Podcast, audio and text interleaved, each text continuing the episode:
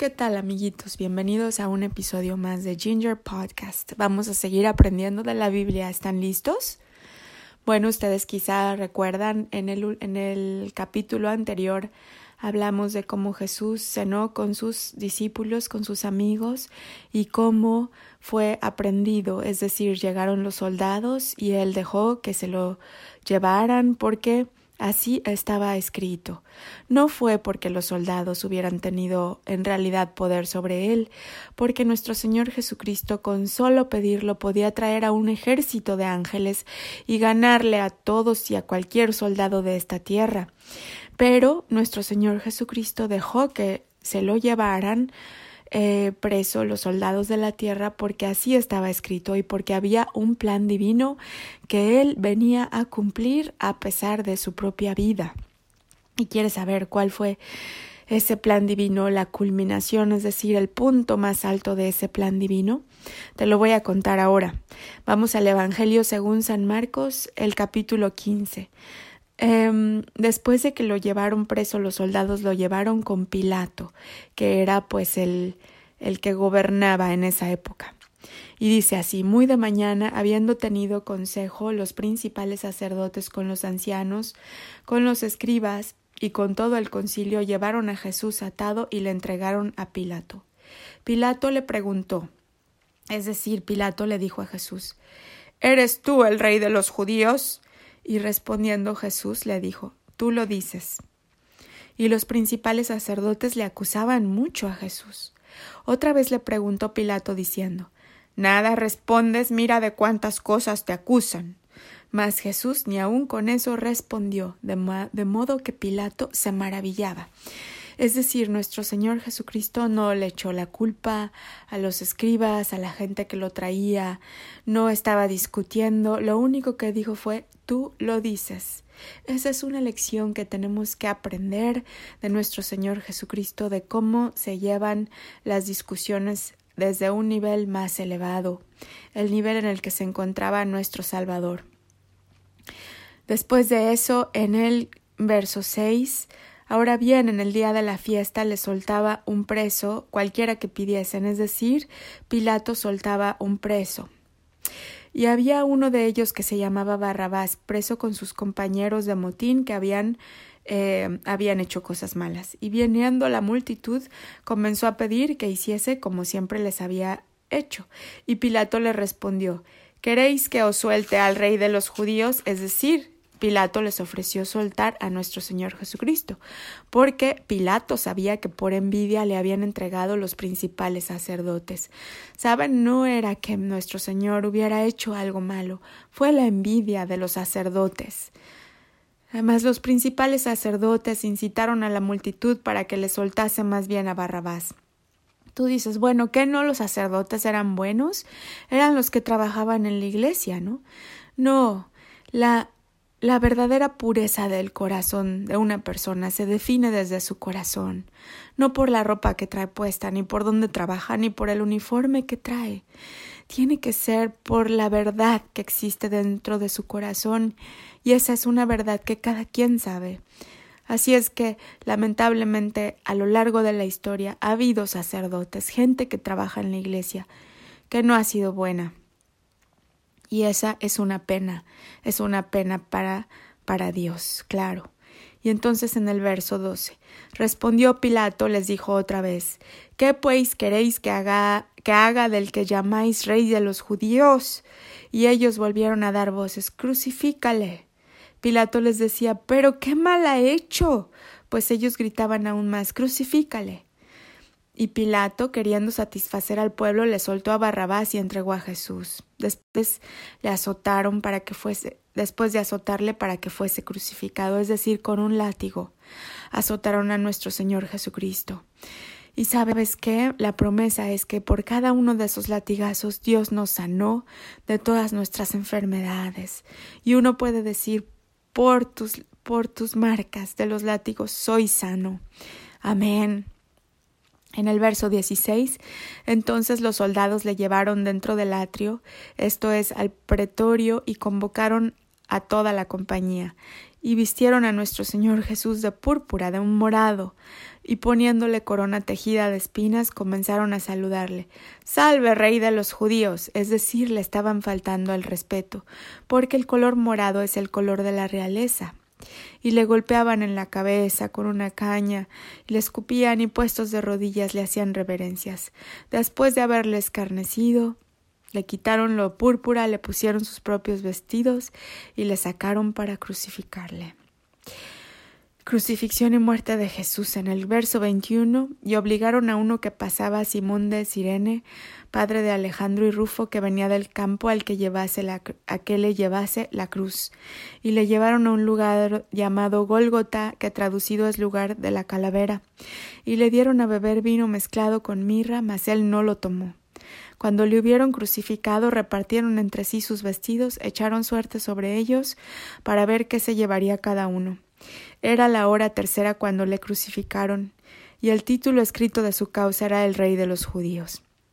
Crucificaron también con él a dos ladrones, uno a su derecha y el otro a su izquierda.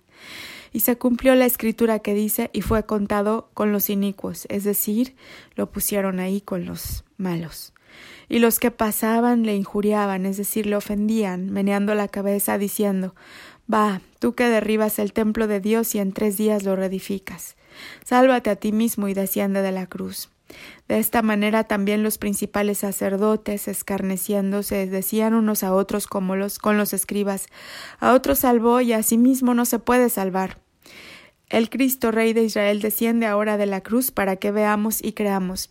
También los que estaban crucificados con él le ofendían. Cuando vino la hora sexta, hubo tinieblas sobre toda la tierra hasta la hora novena, es decir, allí estaba nuestro Señor Jesucristo sufriendo en la cruz como nunca nadie ha sufrido ni sufrirá jamás, con un sufrimiento inimaginable que no nos podemos imaginar, pero de pronto todo el cielo se puso negro y a la hora novena Jesús clamó a gran voz diciendo Eloi, Eloi, lama sabactani, que es traducido Dios mío, Dios mío, ¿por qué me has desamparado? Es decir, hasta nuestro Señor Jesucristo se sintió desamparado en ese momento. Y algunos que los de los que estaban allí decían al oírlo, mirad, llama a Elías.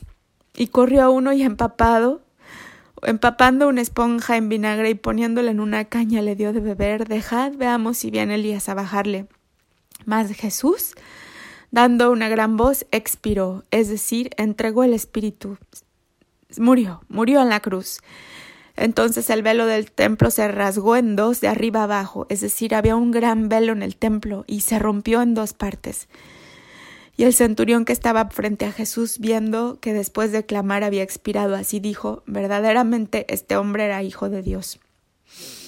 Entonces ahí todos se dieron cuenta de que nuestro Señor era hijo de Dios.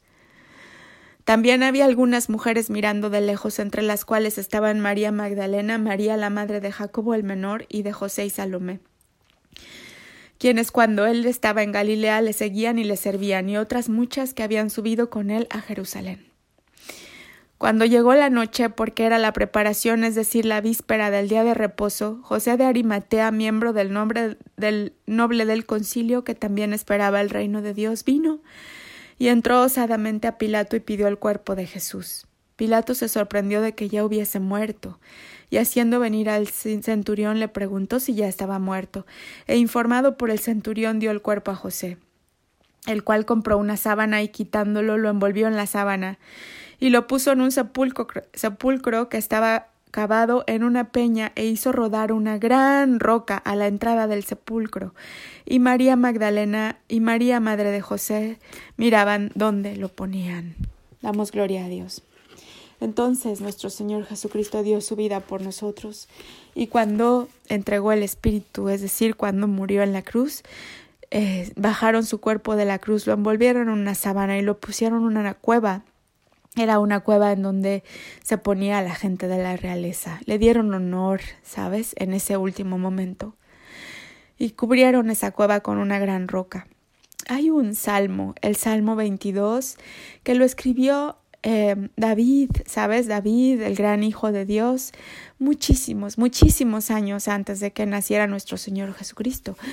Pero como David podía ver el futuro, escribió lo que sentía nuestro Señor Jesucristo. Y mira, en el verso 12 del Salmo de 22 dice, Mejor el 14, te leo el 14. He sido derramado como aguas y todos mis huesos se descoyunturaron, es decir, coyuntaron, perdón, es decir, se salieron de su lugar. Mi corazón fue como cera, derritiéndose en medio de mí. Como un tiesto se secó mi vigor, y mi lengua se pegó a mi paladar, y me has puesto en el polvo de la muerte. Porque perros me han rodeado, me ha acercado una cuadrilla de malignos, horadaron mis manos y mis pies, es decir, le perforaron las manos y mis pies. Los pies, contar puedo todos mis huesos. Entre tanto, ellos me miran y me observan, es decir, los malos, ¿sabes? Los que lo crucificaron. Repartieron entre sí mis vestidos, mis vestidos y sobre mi ropa echaron suertes. Mas tú, Jehová, no te alejes, fortaleza mía, apresúrate a socorrerme. Libra la espada de mi alma, del poder del perro mi vida. Sálvame de la boca del león y líbrame de los cuernos de los búfalos. Esto es lo que escribió el rey David, nuestro gran rey David, mucho antes de que siquiera naciera nuestro Señor Jesucristo. Y nos puede dar una idea más clara de lo que sintió nuestro Señor dentro de él, de cómo su corazón se le derritió como cera. ¿Y sabes por qué? Porque Él cargó todos nuestros pecados en esa cruz. Nos llevaba literal a todos dentro, dentro de sí. Nosotros en ese momento morimos con Él y cuando lo aceptamos como nuestro Salvador, nacemos de nuevo con Él. Y te voy a contar en el siguiente capítulo sobre la resurrección. Cuando Él eh, resucitó, nosotros resucitamos con Él también. Porque nos lleva dentro de Él, no es que estemos separados. Ese es el gran, gran misterio y el gran, gran regalo. Espero que este capítulo te haya gustado. Me ha dado mucho gusto compartirlo contigo. Espero nos reunamos pronto para el siguiente capítulo. Que tengas un gran día. Hasta pronto.